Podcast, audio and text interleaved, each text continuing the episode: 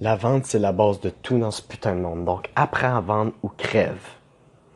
Bon, je vais en profiter après cette petite intro-là un peu menaçante euh, pour simplement dire que de tout, toutes les personnes qui m'écoutent régulièrement sur Anchor, je pense que je suis mon plus grand fan, simplement parce que j'adore le format Anchor puisque ça me permet de mettre mes idées sur des sujets globaux en segments en audio que je peux moi-même aller réécouter et je trouve ça super plaisant moi-même de pouvoir retourner voir mes apprentissages de tous les jours sur divers sujets.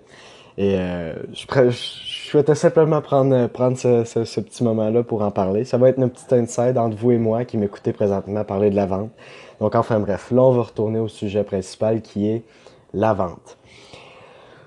La vente, c'est la base de tout. Donc il faut apprendre à se vendre. Mais il y a une chose, on va commencer par la base sur la vente, c'est que pour vendre, il faut savoir plus écouter que de savoir parler. Pour une simple et bonne raison.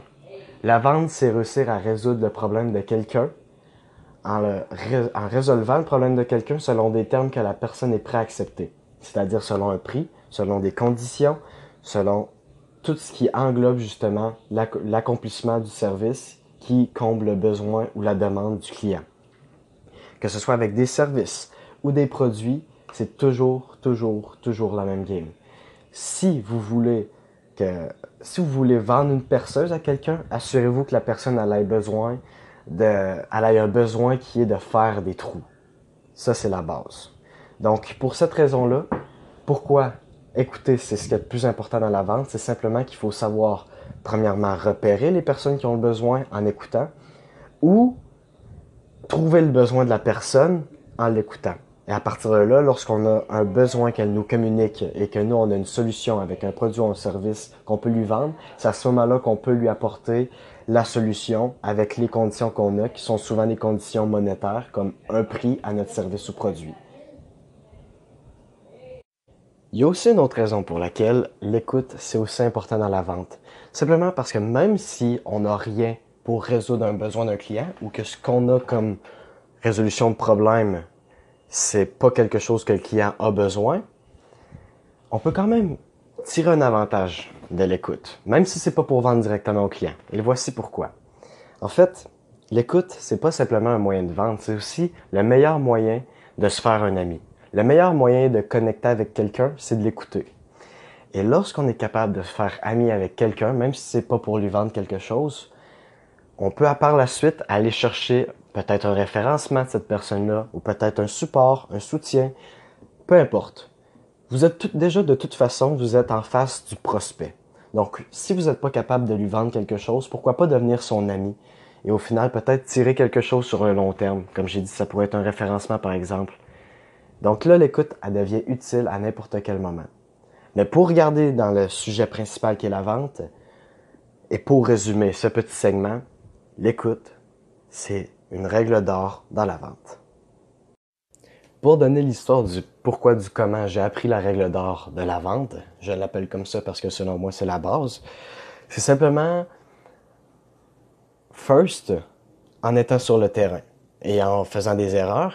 Et dans ces erreurs-là, j'ai eu des retours de certains prospects qui m'ont dit qui m'ont posé des questions en fait.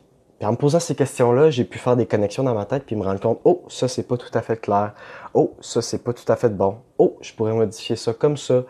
Et de fil en aiguille, entre chaque question, des prospects qui me donnent un minimum d'intérêt, mais qui se questionnent sur certaines choses, été capable d'améliorer mes pitches, été capable de comprendre un peu mieux euh, où je devais améliorer mes produits-services. Et à partir de là, j'ai continué à bâtir.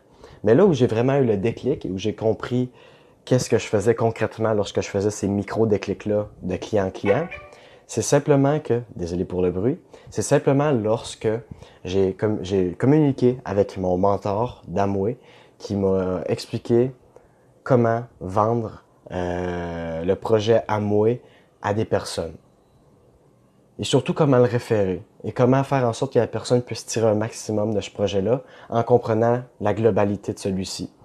Et là, c'était simplement en écoutant les ambitions de la personne, en écoutant ce qu'elle cherche à avoir et en faisant en sorte que ce que je lui propose, ça corresponde à ce que la personne cherche et non à ce que je cherche d'amouer. Donc pour ça, sincèrement beaucoup de gratitude pour mon mentor. Euh, il m'a appris quelque chose que jamais personne n'a réussi à m'apprendre avant. Et pour ça, ça va m'aider dans beaucoup de projets. Concrètement, Amway et Siltask. Et pour ça, je continue d'aller sur le terrain, d'apprendre de fil en aiguille, en sachant maintenant que lorsque je fais des micro-ajustements de client de client, c'est simplement que j'améliore mon écoute pour pouvoir proposer quelque chose qui au final correspond mieux à la personne à laquelle j'essaye de vendre mon produit, service, plateforme, quoi que ce soit. Désolé encore pour le bruit. Un nouveau client coûte 7 fois plus cher à acquérir qu'un ancien client. Donc, qu'est-ce que ça veut dire ça concrètement? C'est que si vos anciens clients coûtent 10 dollars pour les faire revenir dans votre magasin et les faire acheter, ça veut dire qu'un nouveau client coûte 70 dollars. Donc, souvent, lorsque des personnes ont des problèmes avec leur trésorerie dans leur entreprise, ils se disent qu'il faut des nouveaux clients. Il faut des nouveaux clients parce que les anciens, ils reviennent pas assez, donc il faut des nouveaux clients. Mais justement, peut-être là le problème, c'est qu'on se concentre trop sur les nouveaux clients et on se concentre pas assez sur le fait de faire revenir nos anciens clients qui, eux, peuvent vraiment commencer à créer un gros revenu récurrent s'ils viennent de façon régulière. Ceci étant dit, comment on fait pour que les clients reviennent? Et ça, ça, se résume à un mot. Branding. Votre marque. Pourquoi les personnes retournent constamment chez Apple? Parce que leur marque évoque des valeurs que les clients se correspondent à, à ceux-ci. Pensez différemment. Ces deux mots-là, pour chaque client d'Apple, ils veulent dire beaucoup. Pour la simple et bonne raison que ça correspond à leur valeur d'être des rebelles intelligents. En utilisant les produits Apple, évidemment.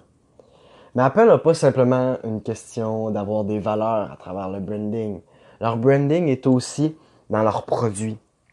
Vous savez, l'expérience qu'Apple donne avec ses produits, c'est une expérience que vous ne retrouverez pas sur Windows, que vous ne retrouverez pas avec euh, Linux, que vous ne retrouverez pas avec les autres euh, fournisseurs euh, du même, des, mêmes, des mêmes produits.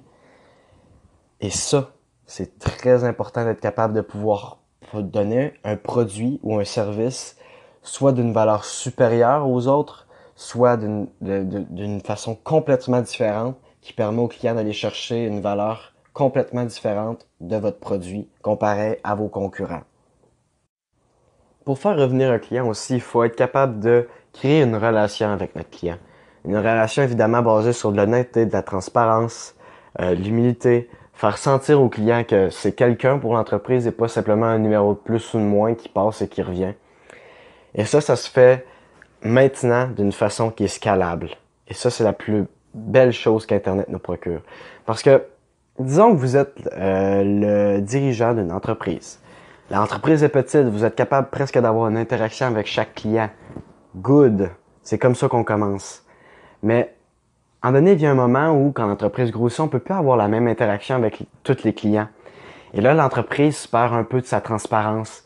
L'entreprise euh, un peu une chose qui la rendait spéciale dans ses valeurs, dans ce qu'elle était capable de procurer, parce que l'expérience client est moins bonne puisqu'on n'a plus accès au dirigeant. Le dirigeant qui était inspirant, puis le dirigeant qui représentait, qui était la forme humaine des valeurs de l'entreprise auxquelles les clients se correspondent tellement. Mais maintenant, avec Internet, c'est possible de créer une relation avec un maximum de clients en prenant le même temps que ça prenait une petite entreprise il y a 10 ans pour créer une relation avec chacun de leurs clients. Ça, ça se fait avec le contenu, mes amis. Contenu. Créer des vidéos, créer des podcasts, créer des audios, créer le plus de formats de contenu possible sur le plus de plateformes possible. Et essayez de faire en sorte que si vous êtes le dirigeant d'entreprise, vous soyez le plus souvent le visage que les gens vont voir sur la vidéo, la voix que les gens vont entendre sur le podcast, l'écriture que les gens vont voir sur le blog, sur l'article que vous avez écrit. Essayez de déléguer ça le moins possible. Simplement parce que même si ça coûte cher en temps présentement, un jour, ça va être un retour sur investissement incroyable quand les gens vont voir la transparence de l'entreprise. Je veux dire, imaginez que vous aviez, Steve Jobs qui parlait euh, dans une story Instagram du nouveau produit qu'il voulait lancer quand il voulait, mettons, lancer le iPod, le iPhone. avoir une story de lui, une vidéo de lui qui parle de la croissance. Donc, c'est vraiment créer, du contenu utile puis informationnel. Comme par exemple, Steve Jobs aurait pu créer du contenu à partir des connaissances de, de, de Monsieur Wozniak, si je me trompe pas. Du contenu qui peut être utile sur l'informatique, sur la création d'ordinateurs, ces choses-là. Mais aussi créer du contenu qui permet de créer la relation intime entre vous puis vos clients en partageant des moments un peu plus personnels comme la croissance de que l'entreprise vient de vivre, le nouveau produit qu'elle souhaite lancer, euh, ce qui se passe dans votre tête, à quel point vous pensez à vos clients, à quel point vous pensez à essayer de donner le meilleur produit possible, à quel point vous pensez à faire en sorte que lorsqu'ils reviennent vous voir, ils sentent que vous les aimez pour qui ils sont et à quel point vous êtes content de pouvoir euh, créer une confiance avec eux. Vous voyez, c'est vraiment le but avec ce contenu-là, c'est de créer cette relation-là avec le maximum de clients possible. Mais pour ça, vous vous allez pas pouvoir déléguer autant que vous voudriez le faire parce que c'est vous le dirigeant, c'est vous qui représentez les valeurs, c'est vous qui pouvez vraiment créer une relation avec vos clients. Et pour ça, le contenu doit présenter votre visage. Mais tout ça, encore une fois, ça revient dans le branding, ça revient dans la marque de votre euh, de votre entreprise. Les marques, c'est fort, la marque de votre entreprise, c'est ça qui va faire revenir le client. Et que ce soit pour le produit ou pour la relation avec le client ou l'expérience client carrément en magasin, là, ça revient au même. Faites en sorte que votre marque soit spéciale. Faites en sorte que votre marque se démarque des autres. Faites en sorte que votre marque évoque des émotions avec son histoire, ses valeurs. Faites en sorte que votre marque soit remarquable. Et ça, vous pouvez commencer au moins en créant une relation avec le client à travers du contenu qui est faite par vous, pour eux et même pour vous. Il m'est arrivé un petit quelque chose aujourd'hui. J'ai vendu un T-ball à un papa avec son petit garçon. En fait, je vais vous expliquer c'est quoi un T-ball rapidement. C'est simplement euh, ce qu'on utilise pour mettre une balle de baseball dessus afin de pratiquer l'élan d'un joueur. Donc c'est vraiment, vous voyez ça comme un marbre qui est l'espèce de, de, forme un peu bizarre en pentagone. Mais là, vous rajoutez une tige sur laquelle on peut déposer une balle de baseball pour justement la frapper et pratiquer son élan. Un exercice basique, extrêmement simple, qui est la base évidemment, mais qu'il faut pratiquer souvent pour être bon au baseball. Ceci étant dit, de rien pour le petit conseil sur le baseball, mais c'est pas ça que je voulais parler. J'ai vendu ce T-ball-là à un père de famille avec son petit garçon. J'ai vendu aujourd'hui un gazebo à un monsieur qui est venu chercher un gazebo au Canac. J'ai vendu des produits pour tuer les fourmis à une madame qui est venue au Canac, qui en avait besoin, pour tuer ses fourmis. J'ai vendu aujourd'hui. J'ai vendu des tablettes. J'ai vendu du stock pour la voiture. J'ai vendu aujourd'hui. Ce que je peux vous dire, c'est que la vente vue de l'extérieur, on a l'impression que c'est cette chose-là, on essaie de manipuler les gens, les hypnotiser à acheter un produit qui est bâtard, qui fonctionne pas, qui sert à rien, euh, simplement pour retirer de leur argent de leur poche. Et que c'est toute une question de persuasion pour faire en sorte que la convaincre la personne que c'est bon et qu'il faut l'acheter pour justement juste retirer de l'argent de ses poches et se foutre complètement du client derrière. Mais voir ça de l'extérieur comme ça, c'est vraiment prendre le pire angle de vue sur la chose qui est la vente. La vente, c'est la base de tout. Sans vente, il n'y a pas d'entreprise. Sans vente, il n'y a pas d'économie. Sans vente, il n'y a pas de capitalisme. Même dans un monde socialiste, même dans un monde communiste, il faut qu'il y ait de la vente. L'argent doit circuler. Qu'est-ce qui fait circuler l'argent? C'est les ventes. Que ce soit une vente d'impulsion, que ce soit une vente réfléchie, que ce soit une vente avec un vendeur, avec un prospect pour le vendeur. C'est les ventes qui font circuler l'argent. Et plus on est dans le monde de la vente, plus on embarque profondément dans le monde de la vente, vraiment, plus on se rend compte de l'intérieur que les seuls vendeurs qui réussissent vraiment, c'est les vendeurs qui font le plus attention à leurs clients.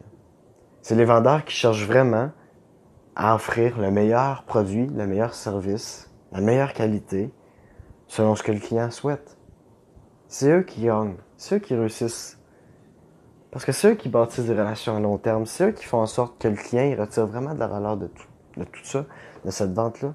C'est eux qui vont aller dire à un client, écoutez monsieur, je vois vos besoins, euh, je sais que vous vouliez m'acheter ça, mais clairement, mon concurrent va avoir un meilleur produit pour vous.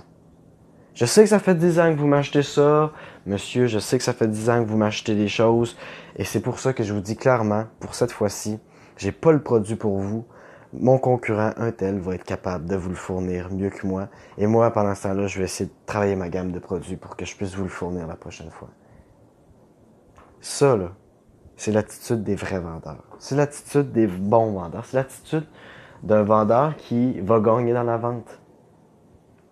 Mais ces vendeurs-là font même pas 20% des vendeurs. À peine. Mais ceux qui font 80% des ventes. Principe de Pareto. La vente n'est pas quelque chose de mauvais. Peu importe ce que vous faites dans la vie, vous vous vendez. Que ce soit donner un CV, que ce soit en amour, que ce soit n'importe où. Et là, j'ai un petit peu d'inspiration de Louis, mais vous irez voir sa chaîne si vous êtes curieux. Peu importe ce que vous faites dans la vie, vous êtes en train de vendre. Vous êtes en train de vendre vous-même. Vous êtes en train de vendre vous-même. Vous avez besoin de la vente.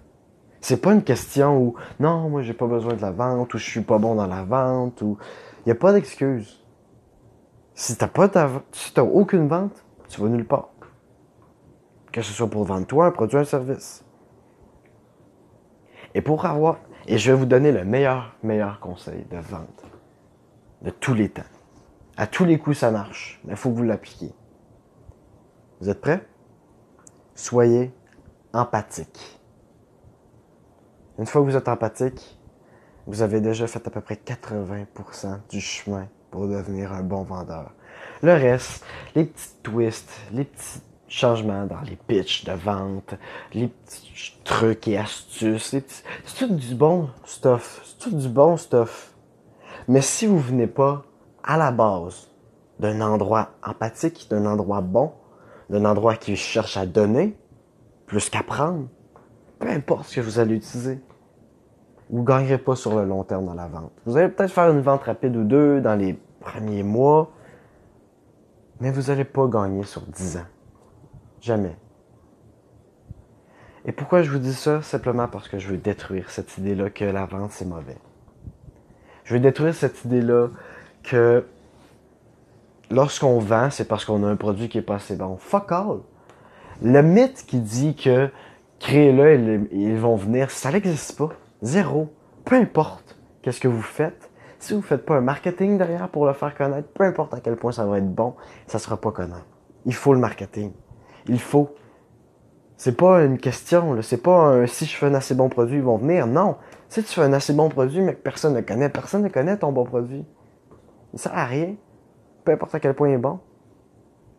Donc, apprenez à aimer la vente. Apprenez à regarder un vendeur dans les yeux pendant qu'il vous vend quelque chose à vous dire que cet homme-là, si c'est un bon vendeur, il va faire quelque chose pour vous. Même si c'est vous qui déboursez l'argent, il va essayer de vous apporter de la valeur. Du mieux qu'il peut. Pour que par la suite, vous, vous puissiez vous défaire de ce mythe-là que la vente c'est mal, que vous puissiez vendre en étant libre de votre esprit, sans avoir le poids d'avoir l'impression de faire quelque chose de mal, sans avoir le poids d'avoir l'impression que vous êtes en train d'énerver quelqu'un, de, de prendre le temps de quelqu'un. Sans ce poids-là. La vente, c'est bien. Point barre. Et si vous n'êtes pas d'accord, c'est un premier pas que vous venez de faire dans la direction pour perdre. Ce que je sais, c'est que les gagnants vont apprendre à être empathiques et à vendre.